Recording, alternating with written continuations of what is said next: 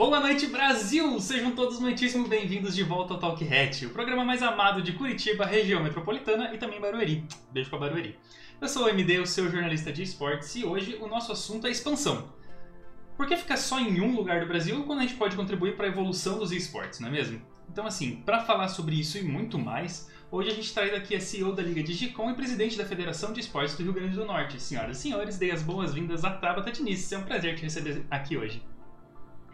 Eu que agradeço pela oportunidade, pelo convite. Para mim também vai ser uma alegria poder compartilhar um pouquinho aí dos nossos esportes e do nosso, do nosso cenário aqui no Nordeste. Pessoal, antes de a gente começar, vocês já conhecem, mas não vale, não, não é ruim ressaltar aqui nossos avisos paroquiais. O primeiro é, o chat está sim aberto a perguntas, porém, a gente sempre ressalta, a gente sempre reforça que a entrevistada está aqui, doando o tempo dela e o conhecimento dela pra gente, então, por favor, o máximo de... Uh, não vou dizer o máximo de respeito, porque isso é meio óbvio, mas assim, é, as suas perguntas com respeito. É, é o mais importante aqui. A gente gosta de saber a opinião dos outros, a gente gosta de compartilhar a nossa, mas sempre né, ponderando todos os lados.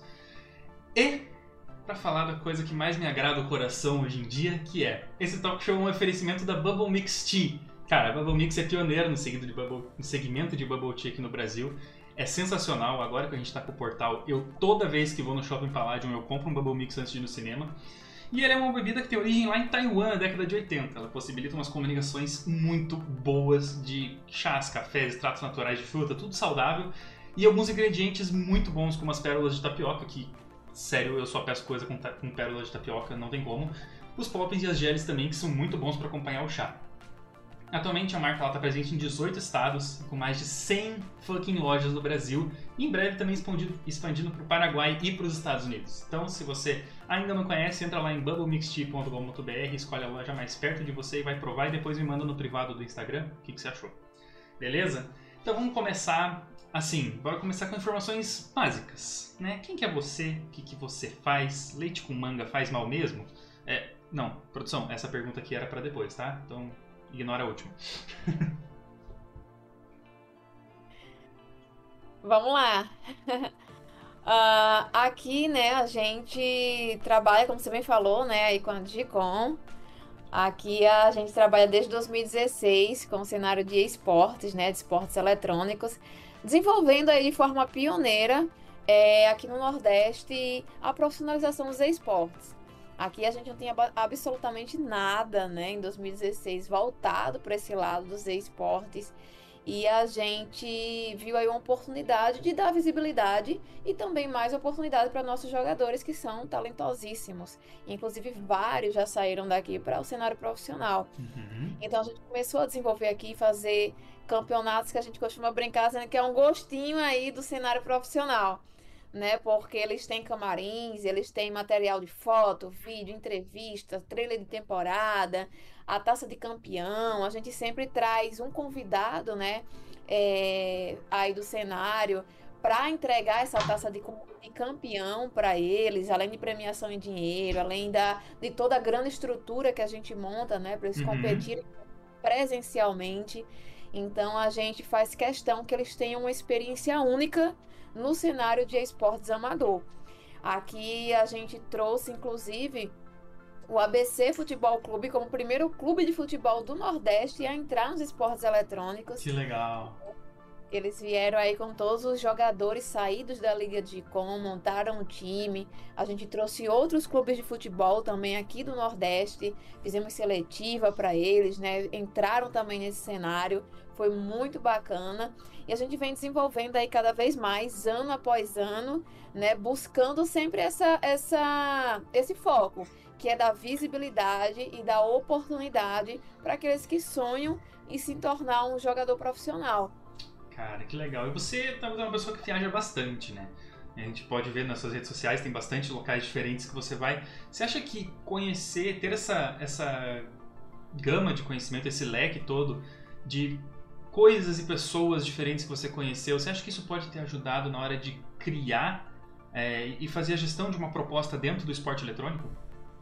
Ah, com certeza. Eu acho que quanto mais pessoas, lugares, cenários a gente conhece, a gente também sai da nossa zona de conforto. E eu acredito, inclusive, que não é com pessoas que pensam igual a nós ou que vivem na mesma realidade que a gente que a gente vai conseguir se desenvolver.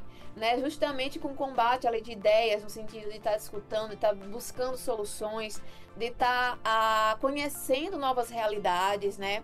Que nos faz é, ter novos insights, novas visões, perspectivas. E a gente estava até conversando aqui um pouquinho, né, antes de começar, que eu até hoje me surpreendo quando eu converso com muitas pessoas de São Paulo e as pessoas acham que o São Paulo é o Brasil, enquanto a gente tem uma realidade totalmente diferente em todo o resto do Brasil eles acham muitas vezes que, ah, não, a realidade é o que acontece ali em São Paulo. Então eu acho que falta inclusive um pouquinho disso, deles saírem um pouquinho para fora né, da caixa, para outros estados, outras cidades e conhecerem também um pouquinho da realidade do público de esportes, de games fora de São Paulo, porque é muito grande, é muito diverso, tem muitas possibilidades. Certo. E assim, por que o esporte eletrônico? Por que não um esporte tradicional ou qualquer outra área? Então, esporte eletrônico, né? Eu confesso que eu é, até então eu nunca, nunca fui essa pessoa ah, de jogar, de, de amar jogar, de competir, mas o meu esposo, o Renan, ele sempre jogou. Ele era daquelas, daquela época já, lei das lan houses, do CS ali 1.6, das LANs. Então sempre amou jogar, sempre amou competir. Ele já participou de times amadores, já teve times também, né? Então sempre teve essa paixão. E eu, é, formada em publicidade, né? A gente viu uma oportunidade também de mercado. A gente juntou as duas paixões. Eu amo uh, lidar com o público, lidar com os meninos, de poder de alguma forma ajudar a realizar os sonhos, né?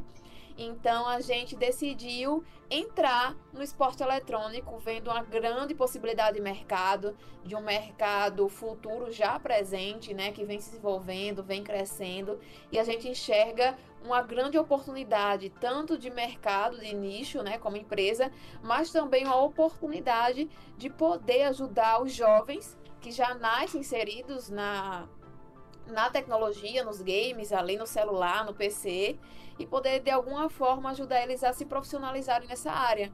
Às vezes nem só assim, ah, como um jogador profissional, mas hoje essa área é tão grande, né, que abrange, então a gente tenta abranger isso tudo, tanto psicólogos, nutricionistas, design, desenvolvedores, uhum. programadores, né, tudo que esteja ligado aos esportes eletrônicos.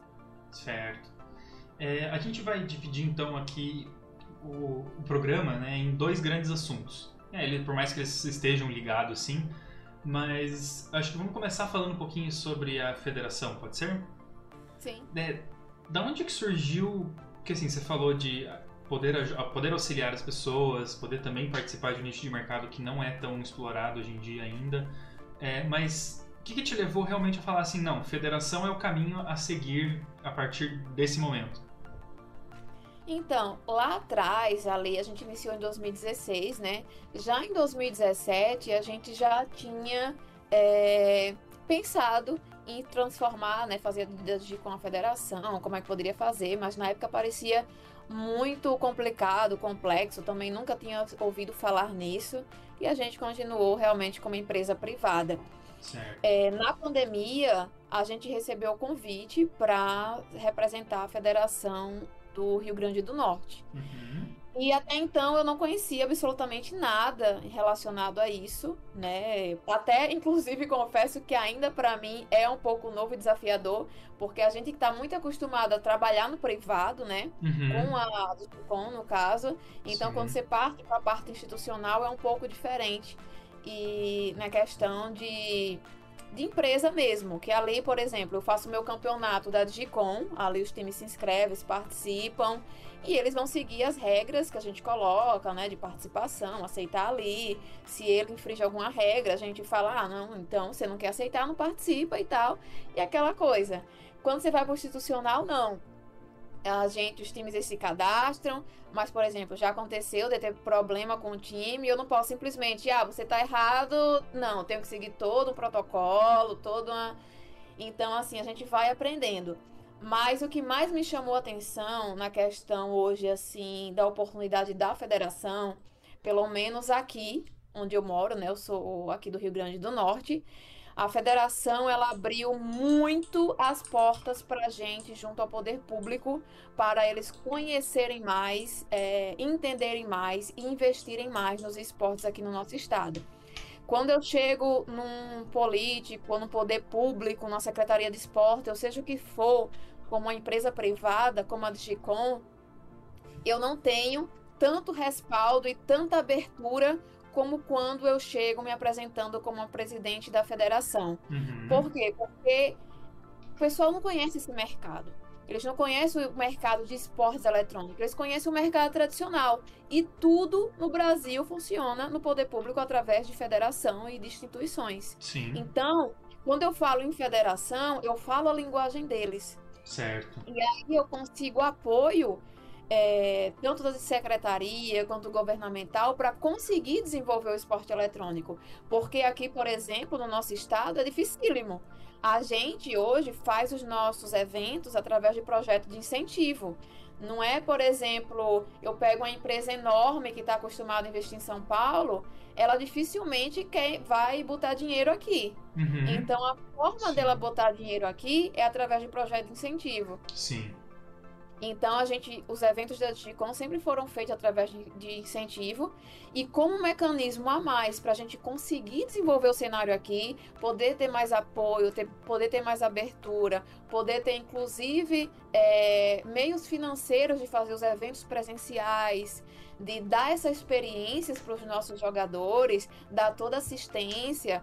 Aqui a gente tem, por exemplo, a assessoria jurídica, assessoria com psicólogo, que eles podem também ter acesso. Uhum. Então, nos dá essa abertura, é isso que eu vejo. Uh, por isso que, assim, hoje eu não me envolvo em discussão quando o pessoal fala, ah, é isso, é isso, concordo, não concorda. Gente, eu acho que é muito fácil falar assim, ah, é isso é aquilo. Eu, eu tenho minhas concordo com algumas coisas, discordo com outras, não sou 100%, mas eu tenho que enxergar a realidade que eu trabalho. Eu trabalho no Rio Grande do Norte. Eu, Tabata, como trabalhando tanto através da, da empresa privada, através dos projetos de incentivos, eu consigo oferecer para os meus times, para os meus jogadores, uma super experiência, como também a federação abre portas para que eu possa dar mais oportunidade a esses jogadores. Então, eu vejo a minha realidade e a minha necessidade aqui de forma local. Maravilha. Eu não estou mutado, né? Não. Que eu digitei um negócio aqui e achei que eu estava mutado. É... E a gente fala sobre desenvolvimento justamente por essa escassez, digamos, de, de incentivos, né? Eu também já trabalhei bastante com lei de incentivo ao esporte, claro, não do esporte eletrônico, mas lei de incentivo ao esporte normal. E a gente sabe que essa escassez de projetos que, que façam o cenário para frente, essa escassez de inovação no cenário também vem na escassez de investimento, né? Porque você precisa do dinheiro para fazer as coisas. É, e nisso se fala muito sobre, sobre a profissionalização e o desenvolvimento de um atleta como pessoa e como atleta também, né? Porque não adianta ele ser um mega atleta e ser uma péssima pessoa. Então, como que funciona, ou melhor, o que significa é, profissionalizar um cyberatleta e como é que isso é feito, como é que isso é possível, né? Que você comentou, por exemplo, sobre auxílio jurídico, sobre auxílio de equipe multidisciplinar, que outro tipo de coisas são feitos para que essas pessoas, esses aspirantes possam se tornar profissionais? Muitos pais, né, nos procuram é, quando o filho dele está jogando muito, como é que ele pode fazer. E eu sempre tento dar orientação da seguinte forma: que assim, esses meninos geralmente começam muito jovens, né, muito novos a jogar. Enfim, hoje em dia a criança ela já nasce no celular, né? Sim. Então assim, quando ela descobre esse mundo de jogo online, de competir, muito provavelmente ela vai nem que seja por um período da vida, dar aquela apaixonada ali, uhum. aquela né, querer ali, de repente, por algum momento ter aquele sonho. Então, eu sempre falo que, primeiro de tudo, o acompanhamento dos pais é fundamental. Por eles serem muito novos, os meninos de 12, 13, 14, 15 anos, eles serem muito jovens, eles precisam do acompanhamento dos pais, né? Os pais estarem ali acompanhando, vendo o que ele está fazendo, ver se ele tem uma habilidade, tentar entender o universo dele, que ele está inserido, que ele está jogando, e a partir daí ver que isso pode ser sim uma oportunidade de profissionalização. E claro, é, como todo esporte tradicional, o esporte eletrônico ele também vai demandar uma dedicação. Então, claro que é primeiro é muito necessário que se eu quero ser um jogador profissional de esporte eletrônico, eu vou ter que me dedicar algumas horas por dia para treinar. Assim como um jogador de futebol, desde pequenininho ele tem aquelas horas ali de treino. Claro que também não pode exceder. E aí também entra né, a ajuda dos pais, que não é ah, passar o dia inteiro jogando. Até porque não é produtivo, não é só jogar, né? A gente sabe que tem que estudar o jogo, que tem que fazer estratégias, que tem que trabalhar em equipe. Então isso tudo tem que ser trabalhado. É, então ele tem que se dedicar. E se ele realmente se destaca, o que eu sempre costumo, é, para até ficar mais fácil para o pessoal que às vezes não entende, comparar com futebol. Existe o Neymar e existe o pessoal que, por exemplo, joga aqui no ABC, né? Então, assim, não é todo mundo que vai ser Neymar, mas existem clubes menores, existem é, as séries, né? Eu acredito que aqui no Brasil ainda está a parte da profissionalização do esporte eletrônico ainda está se desenvolvendo, ainda vai se desenvolver muito, porque a gente tem muito em ênfase, em evidência, a, justamente a Série A, né, que é o ali os campeonatos desenvolvedoras focado em São Paulo. Sim. E às vezes a gente não tem justamente tanto esse desenvolvimento para o pessoal que está começando, para eles poderem chegar ali. Uhum. Né? O próprio League of Legends é fechado, você não tem como ir subindo e chegar ali. Sim. Então, acredito que ainda tem muito a desenvolver aqui no Brasil, mas é, é você ser bom e você começar a participar de campeonatos. Uhum campeonatos, assim, por exemplo, a Digicom, outros, outras ligas e campeonatos amadores mesmo, porque além de criar experiência competitiva, você vai criando, ganhando visibilidade. Sim. E experiência competitiva presencial nem se fala, é muito importante. Nossa, né? demais. Né? Esse pessoal sempre fala sobre, sobre o, o, digamos assim, a pressão do stage, né? Você tá num local, assim, presente, com torcida, com tudo, é muito diferente. Por isso que a gente faz, assim, total questão de ter um super presencial, sabe? Uhum. Para que os eles também se preparem psicologicamente, e ali, com torcida, com ansiedade. A gente hoje, inclusive, tem com a gente é, a Luciana Nunes, né, que é psicóloga, e ela foi psicóloga de grandes clubes aí da Série A, foi da Laude, foi da, da PEN, né? Então, hoje ela tá com um curso que ela traz psicólogos para o esporte eletrônico. Certo. E esses psicólogos estagiam sem custo algum nesses times amadores. Então a gente oferece para eles esse estágio com psicólogos dentro do time deles para desenvolver os meninos, para ajudar nessa parte psicológica, nessas partes presenciais, né, que é muito importante, que faz toda a diferença. Então a gente tenta ajudar eles para que eles sejam um atleta assim de forma completa. Claro que tem que, tem que ter a dedicação pessoal e claro que tem que também ter habilidade pessoal. Como a gente acabou de falar, nem todo mundo vai ter um talento para ser um Neymar, uhum. né? Então, assim, existe toda essa parte, o desenvolvimento pessoal, você, você continuar, você persistir, você ser bom, você participar dos campeonatos, você ser visto, você e, e assim você ir crescendo. Principalmente, assim, nos jogos que ainda existem, né? As séries que você pode subindo. Sim, sim.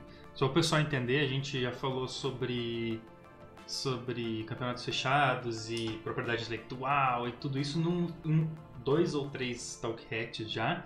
Então, se vocês quiserem dar uma olhada, tem na nossa playlist no YouTube, tem a nossa playlist no Spotify, vocês podem é, ver e se interar sobre esse assunto de por que, que alguns não dá para ir subindo de série, outros dá e etc. Bom, uh, daqui a pouco a gente vai passar para o próximo assunto, então se vocês tiverem ainda perguntas sobre federação, podem mandar agora no chat. Tem uma pergunta que é: qual o custo médio mensal para manter uma federação funcionando bem e com tantos profissionais de apoio? Então, no início, é aquela coisa, início é início, né? Uhum. A gente aqui, assim, o pessoal hoje que nos ajuda com essa assessoria é um trabalho pro bono, né? Tanto a parte jurídica quanto a parte psicológica. É um pessoal que acredita no desenvolvimento no cenário, que quer ajudar realmente o cenário a desenvolver, os jogadores se desenvolverem. Ah, o custo maior é a fundação, né? Porque assim, você tem que ter estatuto, você tem que ser registrado em cartório, você tem que tirar CNPJ e você tem que pagar os impostos. Uhum. Então, assim, é um investimento inicial, assim, porque, por exemplo, eu sou dona da Digicom, é a minha empresa privada, mas eu não sou dona da federação. Uhum. Eu estou no momento como presidente da federação, porque eu fundei a federação aqui no meu, no meu estado. Sim. E no meu estatuto diz que eu vou estar ali por quatro anos como presidente da federação. Então, assim, quando esse período acabar, obviamente vai ter que haver votação, se vai ser reeleição ou vai ter reeleição ou se vai ter outra pessoa. Uhum. Mas assim, quando está no início, é você que está iniciando aquilo é meio que você, sabe? É um investimento. Por exemplo, hoje eu quem faço o investimento, a doação ali financeira para poder manter os impostos, o CNPJ, a federação funcionando. Uhum. Mas, assim, questão de apoio, assessoria jurídica, psicológica, é, staff nos eventos, é realmente um trabalho voluntário do pessoal aqui que quer ajudar a desenvolver. E a gente também não recebe, hoje a gente não recebe nada. Até porque os times, aqui no, na minha federação, eles não pagam nada para se filiar.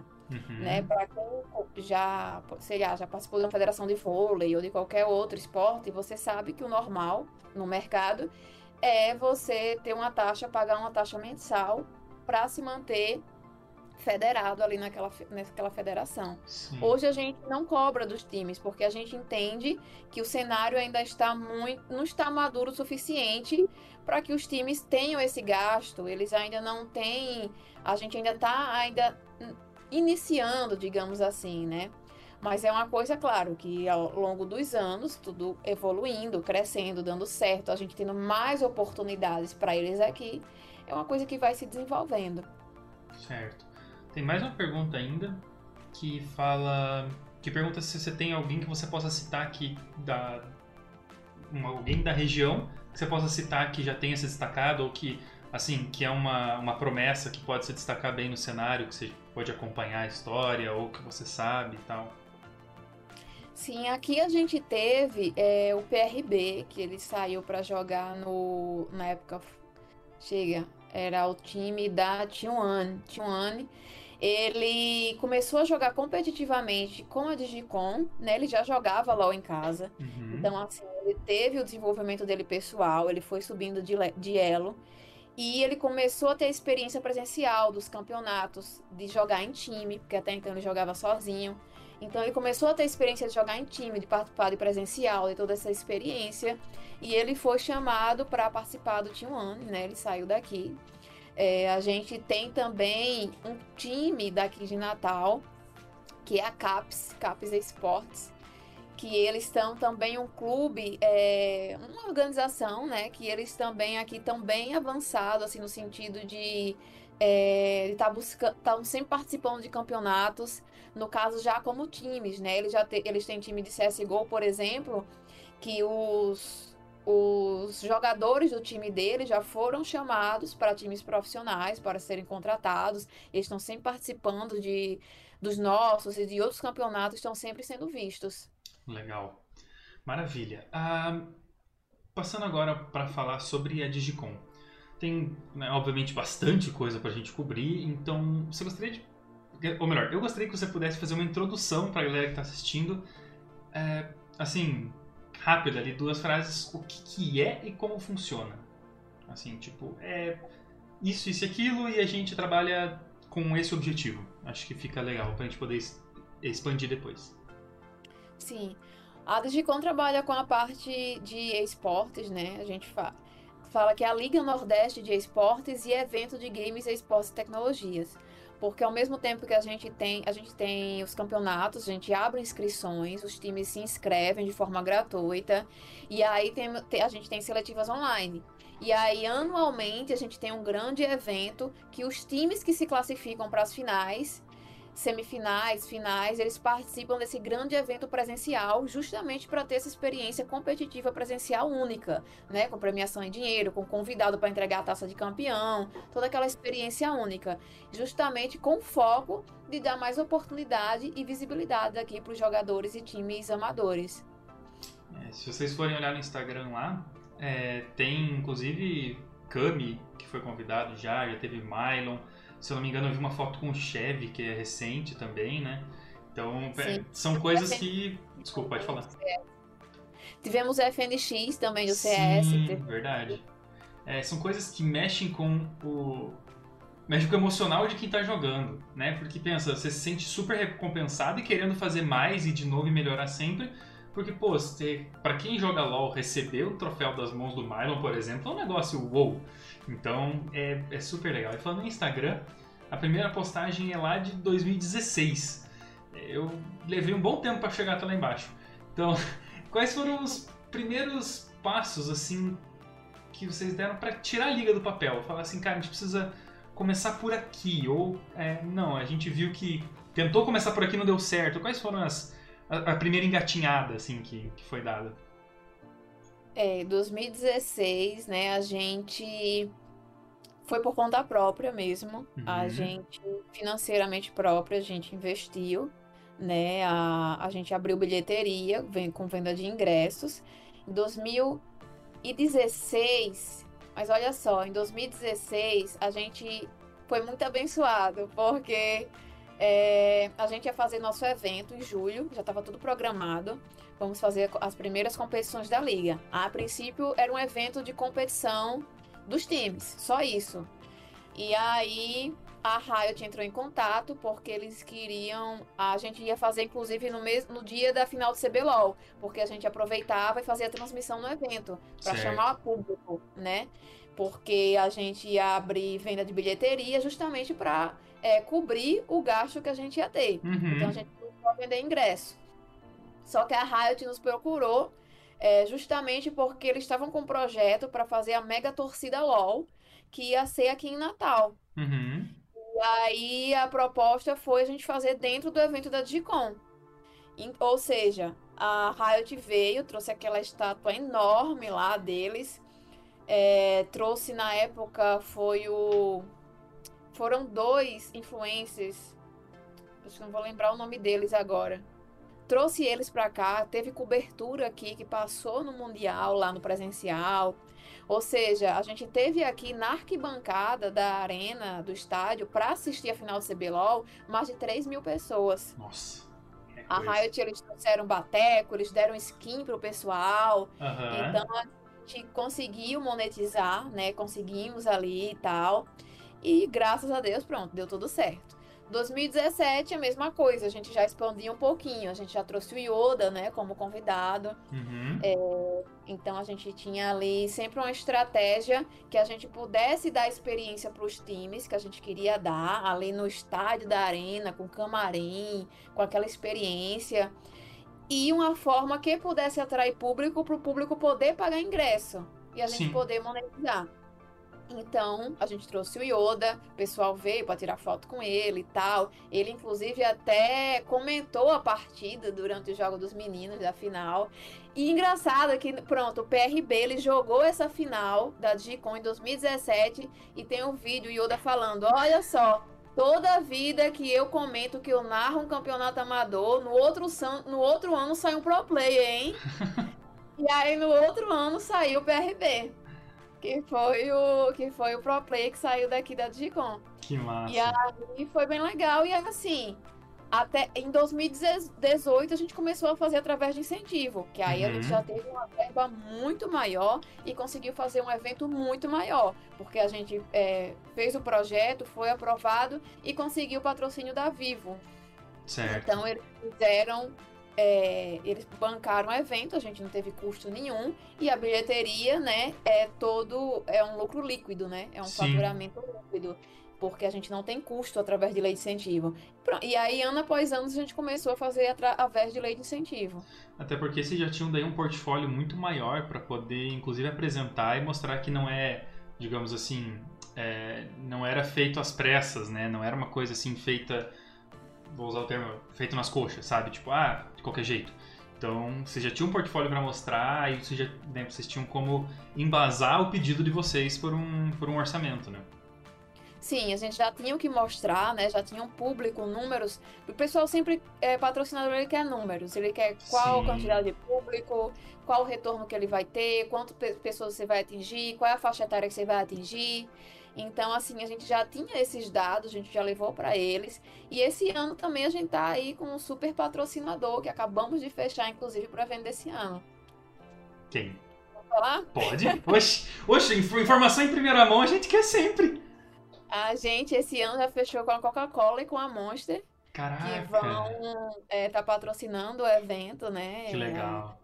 E esse ano a gente vai abrir ainda mais, com a, como uma forma também de monetizar para poder investir mais aqui no cenário. Uhum. Então a gente, além do universo de games e esportes, para o evento desse ano, a gente vai ter duas áreas. A gente vai ter a, o espaço gamer e o espaço geek. Então a gente vai trazer esse universo aí geek também, né, do K-pop, do cosplay, dos cosplays, até também como uma forma de estar tá atraindo mais público e monetizando para investir no cenário. Cara, que legal. É, isso é muito bom, porque a gente, a gente, eu digo assim, as pessoas dentro do cenário de esporte eletrônico demoraram um pouquinho para perceber que o cenário de esporte eletrônico e o cenário geek estão muito próximos, né? Eles estão muito colados um no outro. E faz pouco tempo que essas coisas estão juntas em eventos não oficiais, digo assim, em eventos não CBLOL, por exemplo. Né? Então, você, a gente poder juntar isso ajuda ainda mais a alcançar mais pessoas e também a fazer o nome mais conhecido e mais, como eu posso dizer, confiável, digamos, né? Assim, não quero dizer confiável, com mais credibilidade, lembrei a palavra, com mais credibilidade. A gente comentou em off, mas eu quero reforçar aqui que, assim, como uma liga desse porte fora de São Paulo, isso não tem nada a ver com. não tem nada contra São Paulo, mas assim, a gente pode ver que é um. Existe um futuro para os esportes eletrônicos dentro do país e não só num único polo, né? Você poder espalhar isso dentro do país ajuda no desenvolvimento. E mesmo que seja menos de uma década de existência, né, não, é, não tem ainda 10 anos, e para quem sabe de negócios e expansão, 10 anos é pouca coisa, mas é, você já consegue ver alguma mudança na visão e no comportamento regional quando o assunto é esporte eletrônico? Sim, é, eu acredito que, ah, inclusive, assim, no, no Nordeste, assim, a gente tem algumas ações pontuais, sabe? Fora, uhum. como você falou ali, fora de São Paulo. É, eu não conheço realmente, assim, uma liga amadora grande, é, no, por exemplo, no Norte ou em outros, ou em outros locais, né, do Brasil que esteja fomentando, assim, como você falou, geralmente os eventos geeks trazem a parte dos games, dos esportes. Uhum. A gente quis fazer o inverso. Por quê? Porque como o nosso foco sempre foi o desenvolvimento do esporte, hoje, depois de sete anos, a gente já tem know-how, experiência, o suficiente para fazer um campeonato de grande porte com as mãos atadas, sabe? Já é muito fácil para a gente, porque a gente já faz isso há sete anos. Certo. Então a gente sabe absolutamente tudo o que precisa. E o Geek já é um plus, né? Já é um plus aí e como você falou, eles se eles se conversam. Agora, eu acredito que algumas desenvolvedoras estão começando a perceber isso. Uhum. Que existe um Brasil fora de São Paulo muito inexplorado, com uma potencialidade enorme. Certo. Eu vejo que a Riot começou a fazer isso, a tentar descentralizar, a tentar fazer ações e coisas fora de São Paulo para poder dar uma atenção a esse público. Porque é até engraçado que a gente, por exemplo, eu tô aqui em Natal, fora. Para a gente ter acesso, por exemplo, a um Kami, a um Mylon, a um FNX, é meio que assim, nossa, para esses meninos é meio que impossível. Então, assim, qual é a oportunidade que você vai ter? Eles estão lá, estão em São Paulo, estão nas grandes franquias. Então, quando você traz um cara desse pra cá, é uma oportunidade única para eles, né? De poder uhum. ter esse de poder entender, de poder até de aprender com eles. Sim. Então, assim, fora de São Paulo, eu não conheço, assim, porque existe muita coisa online, né? Existe muito campeonato online, amador online. Uhum. Mas presencial, com estrutura, eu confesso que voltado para os esportes, fora do geek, eu, eu confesso que eu não conheço. Certo. E assim, para quem ainda não tem nada no estado, como tem no Rio Grande do Norte que já é grande, ou aqui no Paraná que está começando, está engatinhando com algumas coisas, o que, você diria que são os primeiros passos que podem ser dados por uma pessoa comum para girar essas engrenagens do esporte eletrônico na região delas, assim, mesmo que seja devagarzinho, mas alguma coisa que possa ser feita? Tem alguma dica? Sim, assim, pode até parecer clichê, mas eu sempre falo isso, é, é um clichê que é muito verdade. Primeiro você tem que focar no que você ama, trabalhar com o que você ama. Porque assim, para você empreender, isso é empreender. Quando você vai começar, seja qualquer área do esporte, seja com evento, seja com liga, seja com time, seja como streamer, sabe? Seja como jogador, isso é empreender. Porque você vai estar tá começando um negócio do zero. E empreender requer resiliência, requer aguenta, é, receber muitos nãos para poder receber um sim. Então, assim, por isso que é preciso você amar o que você faz. Porque mesmo que você receba muitos nãos e mesmo que você não esteja em primeiro momento recebendo financeiramente, você vai estar tá fazendo aquilo com prazer. Você não vai estar tá ali. Se você não gostar, se estiver fazendo, sei lá, só pelo dinheiro ou só por alguma coisa, uma hora você vai cansar. Uhum. Uma hora você vai, você vai parar. Porque, ah, demora, tá demorando para ganhar dinheiro, não sei o que, você vai parar. Então, se você ah, em ser jogador, eu sonho em ser um streamer famoso, eu sonho em montar uma liga, em montar um time, é, você, você ama fazer aquilo, você faria aquilo o dia todo, mesmo sem ganhar um real. Eu, por exemplo, eu faria Digicom como a gente fez no início, a gente ficava no zero a zero, mas não ganhava absolutamente nada. A gente pagava os custos, mas é, não sobrava nada. Mas a gente amava fazer aquilo, sabe? Poder dar aquela oportunidade, poder fazer aquele evento, poder trazer a galera. Isso pra gente é, é maravilhoso. A gente faz com todo o amor possível. A gente faz a gente, mesmo que a gente, como eu falei no início, não ganhasse um real, mas se eles saíram, poxa, tão felizes pela experiência que a gente proporcionou, isso era muito gratificante. Então, com o tempo, as coisas vão acontecendo. Se você não desiste, com o tempo as coisas vão acontecendo. Existem duas diferenças entre quem dá certo e quem não dá certo. É que quem deu certo não desistiu. Uhum. Então, se você não desiste, você continua, você tá ali, você tá fazendo, você uma hora vai dar certo, porque as pessoas vão começar a te conhecer. Vão, por exemplo, hoje quando se fala em esporte eletrônico, todo mundo nos procura. Uma prefeitura que quer fazer um campeonato, eles nos procuram. É, uma até não só no nosso estado, mas até aqui no Nordeste. O pessoal quando quer fazer esporte, esporte eletrônico, eles nos procuram, porque hoje a gente é uma referência. Sim. Mas no início não era assim. No início foi resiliência, foi fazer, foi Uh, até hoje sou eu que faço as mídias, as mídias digitais da Digicom. Uhum. Eu faço as mídias digitais, eu fotografo, eu faço vídeo, eu fecho patrocínio, eu fecho convidado.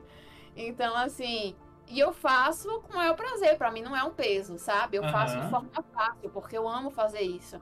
Então as coisas fluem, as coisas vêm. E claro, tem que empreender com inteligência, porque você tem que ter um foco e objetivo. Ah, primeiro eu vou fazer isso, por exemplo. Ah, é um time? Primeiro eu vou formar o time, vou fazer a logo do time, vou criar as redes sociais. Agora eu vou botar o pessoal para é, jogar campeonato. Uma coisa que eu percebo que os times têm muita dificuldade, né? De prender jogadores, porque time amador, geralmente, o pessoal não vai receber salário. Uhum. Então, assim, mas o que você é, proporciona para o time tem valor. Sim. A arte que você faz, as fotos que você faz dele, o engajamento, os psicólogos, por exemplo, a gente dá para os times, isso tem um valor.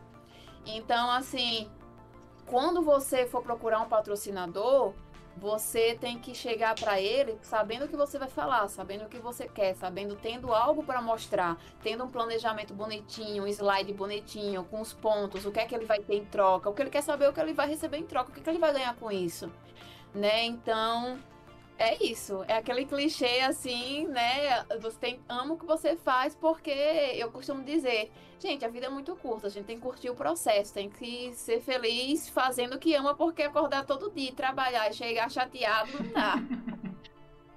tá certo, tá certo. Assim, falando também em aumentar a presença de esporte eletrônico local e nacionalmente, a gente estava falando disso, basicamente foi o, a linha guia da nossa, da nossa conversa até agora. Vamos falar uma coisa que para mim é para mim é o mais importante de tudo, que é assim, a iniciativa, uma das mais legais que eu vi até hoje, é, de desenvolvimento mesmo de esporte eletrônico dentro do Brasil e para aumentar a chama dessa paixão que o brasileiro tem por esporte eletrônico, mas que ainda não está em todo canto, que é o Rise. Né? Tá, pode fazer as honras pra gente? Sim, perfeito.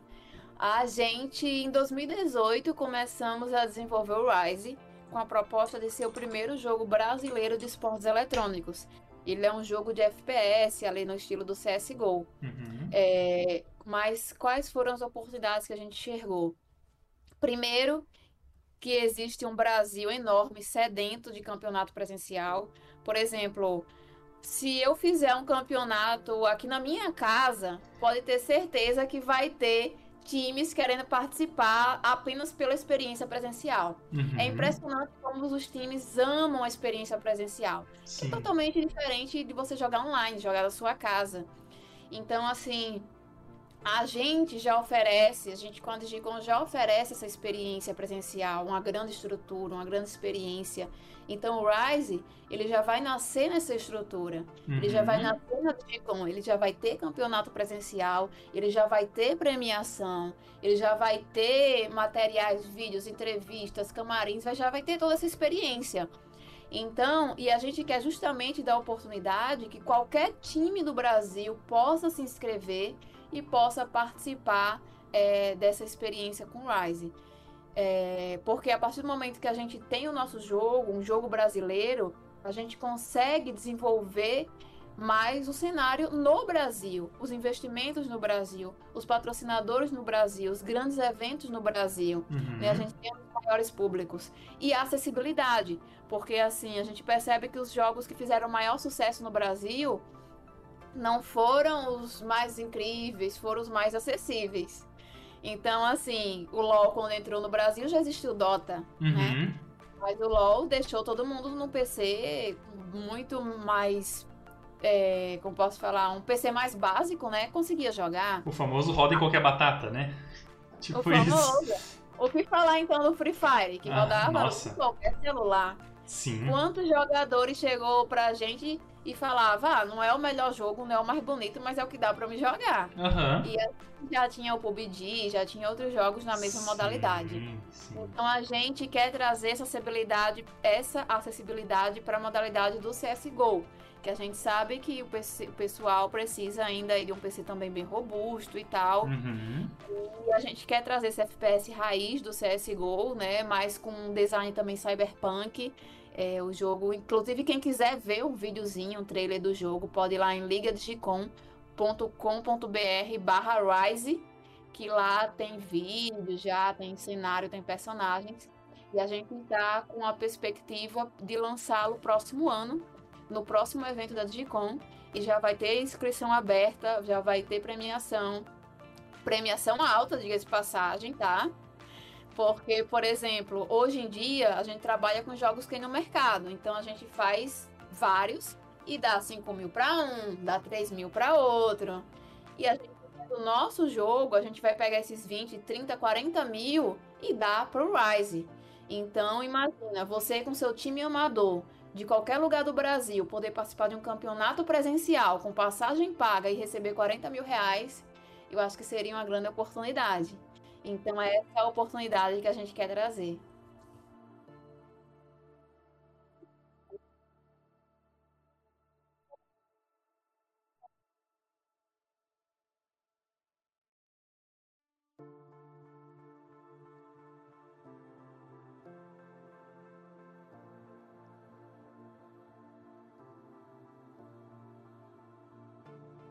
Agora sim, Eu tava, eu tava desmutado só no Discord.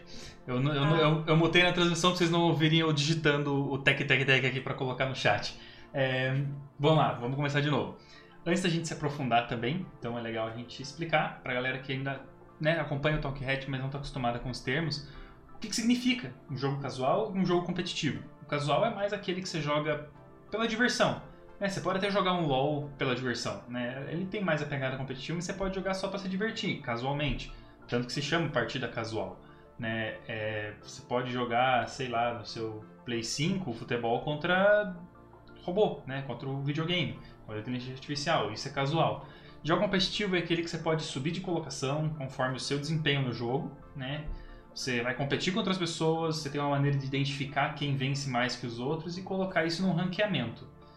Faltou alguma coisa, Tabata? Você quer adicionar alguma coisa para o pessoal? Não, Não, é isso mesmo. Tá. É isso mesmo. É jogar por diversão, né? Uhum. Ou jogar aí buscando ser um profissional, ganhar dinheiro com isso, né? É.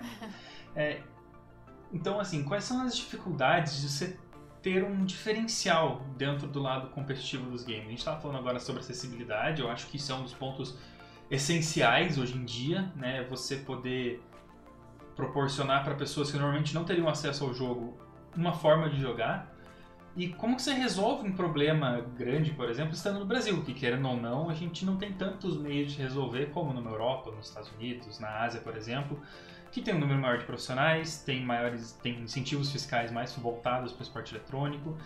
Quais são as dificuldades que você passa assim desenvolvendo um lado de esporte eletrônico dentro do Brasil?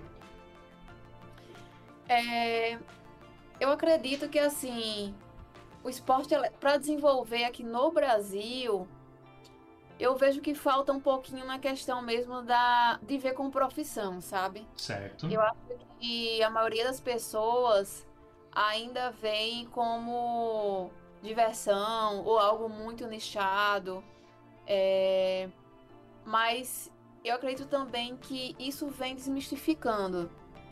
Ah, eu acredito que daqui a alguns anos o esporte eletrônico vai ser mais para o poder público vai ser reconhecido mais como esporte. Não que a gente precise desse reconhecimento, ele já se faz por si próprio, né? Uhum. Já acontece por si próprio. Mas eu acredito que a partir do momento que tenha, a visão também muda. Então, o investimento uh, também vai mudar, é, de ver isso como oportunidade, de ver isso também como os jovens, né, que estão inseridos nisso. Hoje os estádios estão lotados, às vezes até mais do que os próprios estádios de futebol. É, e uma, até uma dica assim que eu dou, por exemplo, aqui, é, para eu fazer através de lei de incentivo, esporte eletrônico, a gente consegue fazer também através da lei da cultura, porque a gente sempre coloca alguns elementos que se enquadrem dentro da lei da cultura, como por exemplo, ah, fazer o fechamento do evento com a, com a banda, com a apresentação musical, uhum. ou fazer uma palestra, e isso se enquadra né, dentro do incentivo e a gente consegue, porque nem todos os estados aceitam o esporte eletrônico na lei de incentivo do esporte. Uhum. Aqui no meu estado aceita. É, apesar de ainda ter uma certa uma certa barreira do, por parte da, do pessoal do esporte. Uhum. Mas eles aceitam e dá sim para fazer, mas existe também esses mecanismos de você também puxar um pouquinho da cultura, ali botar alguns elementos no evento e conseguir fazer uma competição. Também é uma dica. Então, assim, para a maioria das pessoas, eu acredito que o maior empecilho sempre vai ser a questão do investimento, né? Essa questão como começar, com, onde eu vou monetizar, porque assim, se a gente sabe que esporte eletrônico para fazer é um pouquinho caro. Demais. Precisa de internet, precisa, né, de, se for PC, precisa daqueles PC gamer. Ter no mínimo uma parceria muito boa com a internet e fornecedor de periférico e, e hardware, né? Porque senão não, não sai. Pois é, precisa de telão para o pessoal poder assistir o campeonato, né? Uhum. Não é como esporte. Você pega uma quadra, joga uma bola, pronto. Vai, vai rolar o campeonato. Então, assim, a gente tem esse desafio técnico, né? De, de conseguir fazer o esporte eletrônico de forma financeira. Então, botar alguns elementos para você conseguir monetizar, eu acredito que é pode sair dessa barreira. Se você fizer só um, um piloto, um MVP, sabe, que a gente chama, um produto mínimo ali, você já tem algo para mostrar. Isso já é super válido. Então, mesmo que a princípio, ah, pega um. Se na sua cidade tiver uma lan house, ou algumas cidades têm aquelas arenas gamers, né? Ou algumas cidades têm até umas escolas gamers também. Sim. Fecha parceria com a pessoa, faz é, campeonato lá dentro, filma, faz foto, é, faz uma coisa ba bacana, bonita. Você já é um material que você vai ter para mostrar. Certo, maravilha. Acabou de chegar uma, uma pergunta que eu acho que é super válida é, para para a situação aqui que a gente está terminando de discutir. Então eu vou fazer, tem mais a ver com federação, mas eu acho que encaixa muito bem aqui, que é, existe troca de informações e experiências entre a Federação do Rio Grande do Norte e federações de outros estados, até para a organização de eventos? Então, hoje as federações ainda são muito como é que eu posso dizer, novas, né, recentes. Uhum. Então, assim, tá todo mundo engatinhando, tá todo mundo buscando, lutando. Assim, existe um grupo de federações que eu faço parte, né? E aí, assim, existe sim, quando o pessoal pergunta lá, sei o que, todo mundo sempre busca se ajudar. Eu tenho mais amizade com o pessoal da federação aqui do Ceará, né, que é aqui pertinho. Sim. Então a gente sempre busca fazer algo junto. Quando ele vai fazer algum evento lá, ou eu vou fazer algum evento aqui, a gente busca fazer uma dobradinha, levar o pessoal uhum. Ceará, fazer alguma coisa, se ajudar realmente. É, por exemplo, ele quando consegue alguma coisa lá na parte governamental é, com algum, alguma secretaria, alguma coisa, eu já consigo respaldo para mostrar, olha, aqui no Ceará o pessoal tá fazendo, tá indo. É, quando eu consigo, por exemplo, eu aprovei aqui, é, a gente vai ter os, os, esportes, esportes eletrônicos escolares junto ao governo do estado. Certo. Então, ele já me pergunta, por exemplo, ah, como foi, qual documentação precisa e tal, a gente passa, né? Então existe uma ajuda assim nesse sentido. É, mas claro que existe também, como falei, o vínculo. Eu criei uma amizade maior com o pessoal aqui do Ceará e a gente sempre tenta se ajudar. Mas no grupo que existe das federações, o pessoal sempre tenta ali se ajudar também. Maravilha. É, pessoal, a gente está indo agora para o final dessa segunda parte. Eu acho, espero não ter cortado a câmera. Eu estou tentando arrumar o Streamlabs. É, se tiverem mais perguntas, podem mandar, tá? Eu vou depois ler, eu vou fazer essa última pergunta do roteiro e a gente vai para as perguntas de vocês. É, para quem tem um pouco de receio do que seria uma federação e o que, que ela pode fazer pelos esportes, porque normalmente a galera tem aquele pé atrás, né? Que tipo, ah, não, tá aqui só para encher o saco. Mas você pode explicar um pouco, por exemplo, como é que é a inclusão social ou né, como é que funciona os como é que funciona você estar junto da federação para fazer um campeonato ou que recursos são facilitados pela federação na hora de você estar junto de uma? Sim, eu posso falar por mim, né? Pelo meu trabalho e pela federação que hoje eu atuo. Aqui no Rio Grande do Norte, a gente. O que é que eu faço? É, eu busco, vou lá na secretaria, vou na parte governamental, mostro o trabalho, inclusive, que a gente já, que já vem sendo feito que vem crescendo, que é uma oportunidade, que os jovens, os adolescentes nascem inseridos nesse universo. Então é importante a gente trazer, a gente mostrar.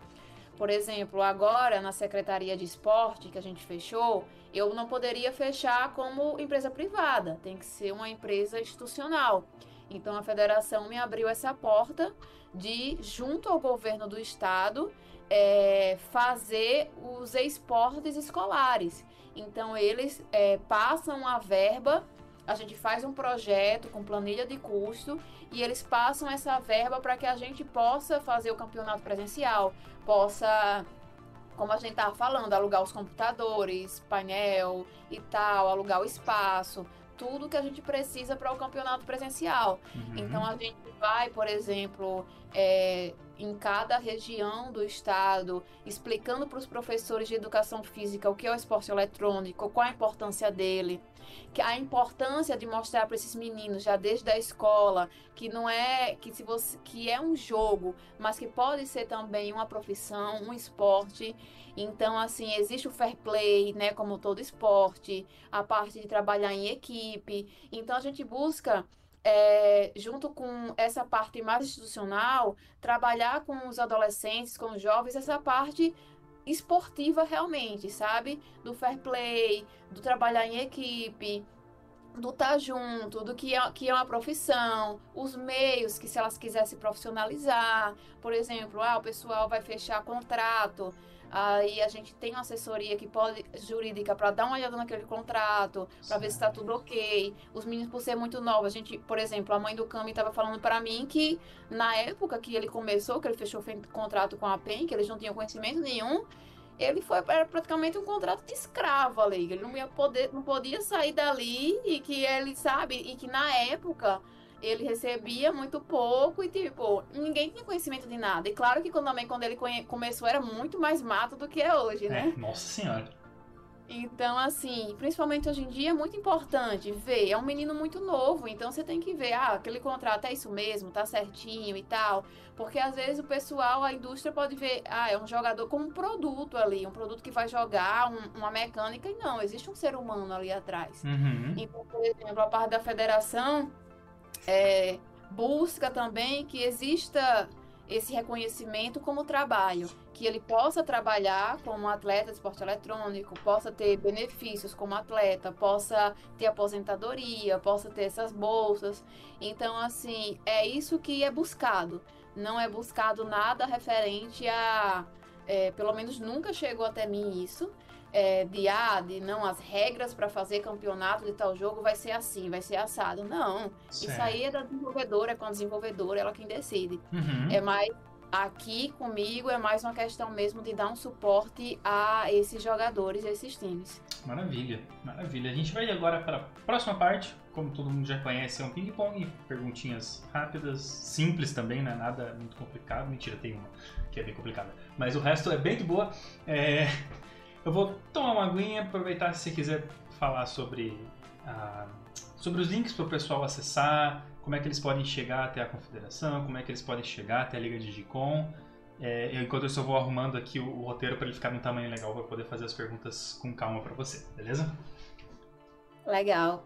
É, quem quiser acompanhar um pouquinho do nosso trabalho, né, o que a gente faz e participar das competições também, participar dos eventos, pode seguir a gente no Instagram, que é arroba Liga Digicom, Twitter, é tudo é arroba Liga Digicom, né? A gente, todas as redes sociais.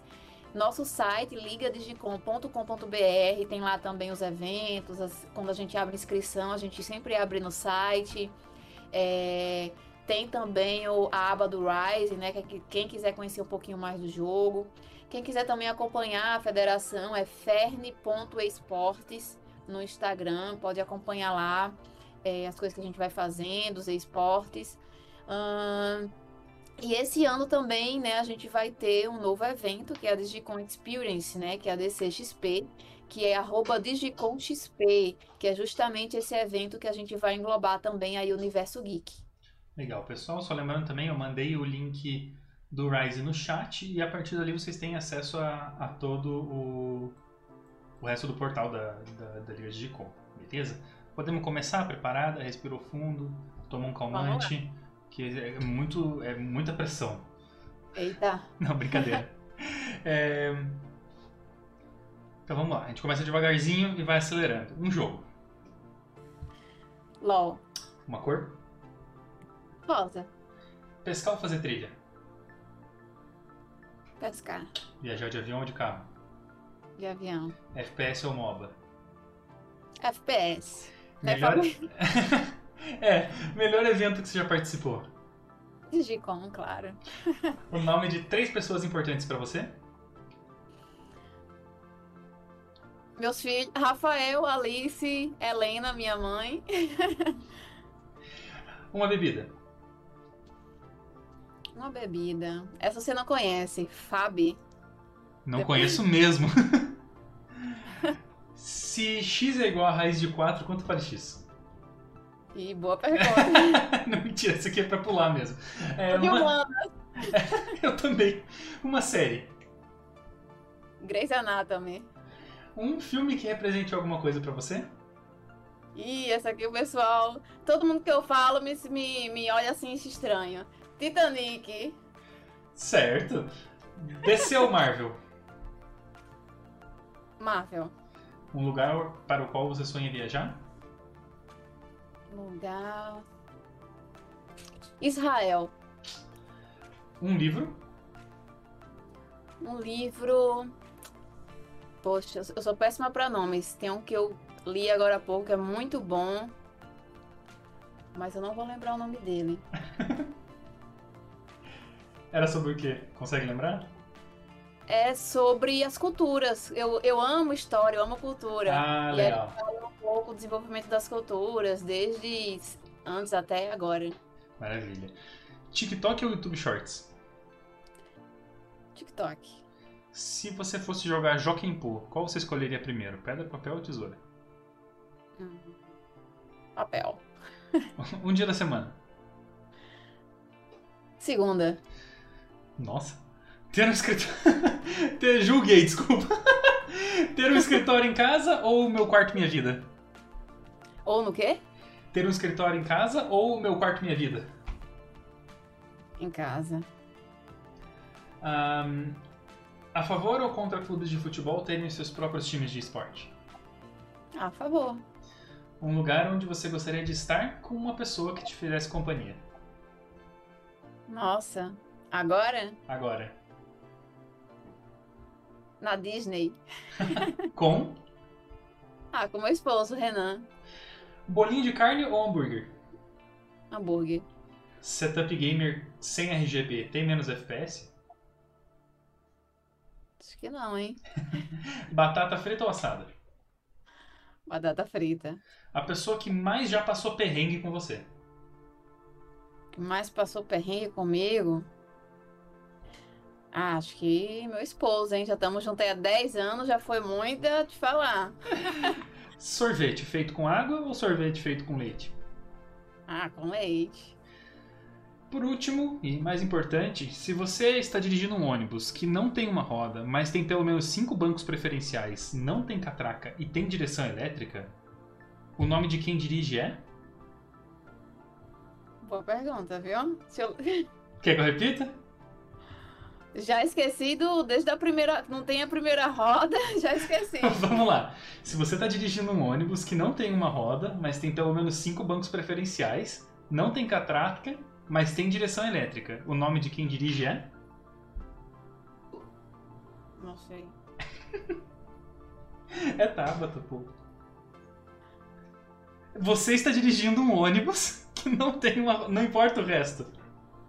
A parte é Ah, você está dirigindo um ônibus. Eu não escutei o você. Desculpa. Ah, é por isso. O você saiu, saiu do cenário. Ah, tá.